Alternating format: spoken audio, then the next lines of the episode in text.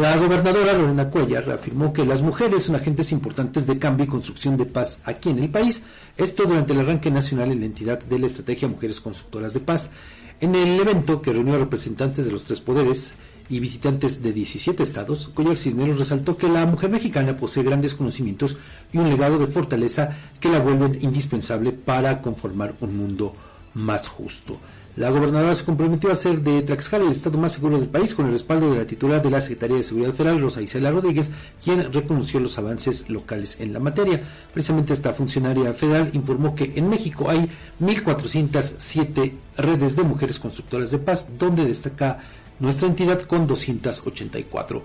Considero que estas redes son clave para construir un país de paz y tranquilidad y frenar la violencia contra mujeres y niñas. Por su parte, la titular de Mujeres, Nadine Gatzman, dijo que Tlaxcala es ejemplo nacional de atención a la violencia de género y reconstrucción de tejido social, sentando bases de trabajo conjunto entre sociedad y gobierno.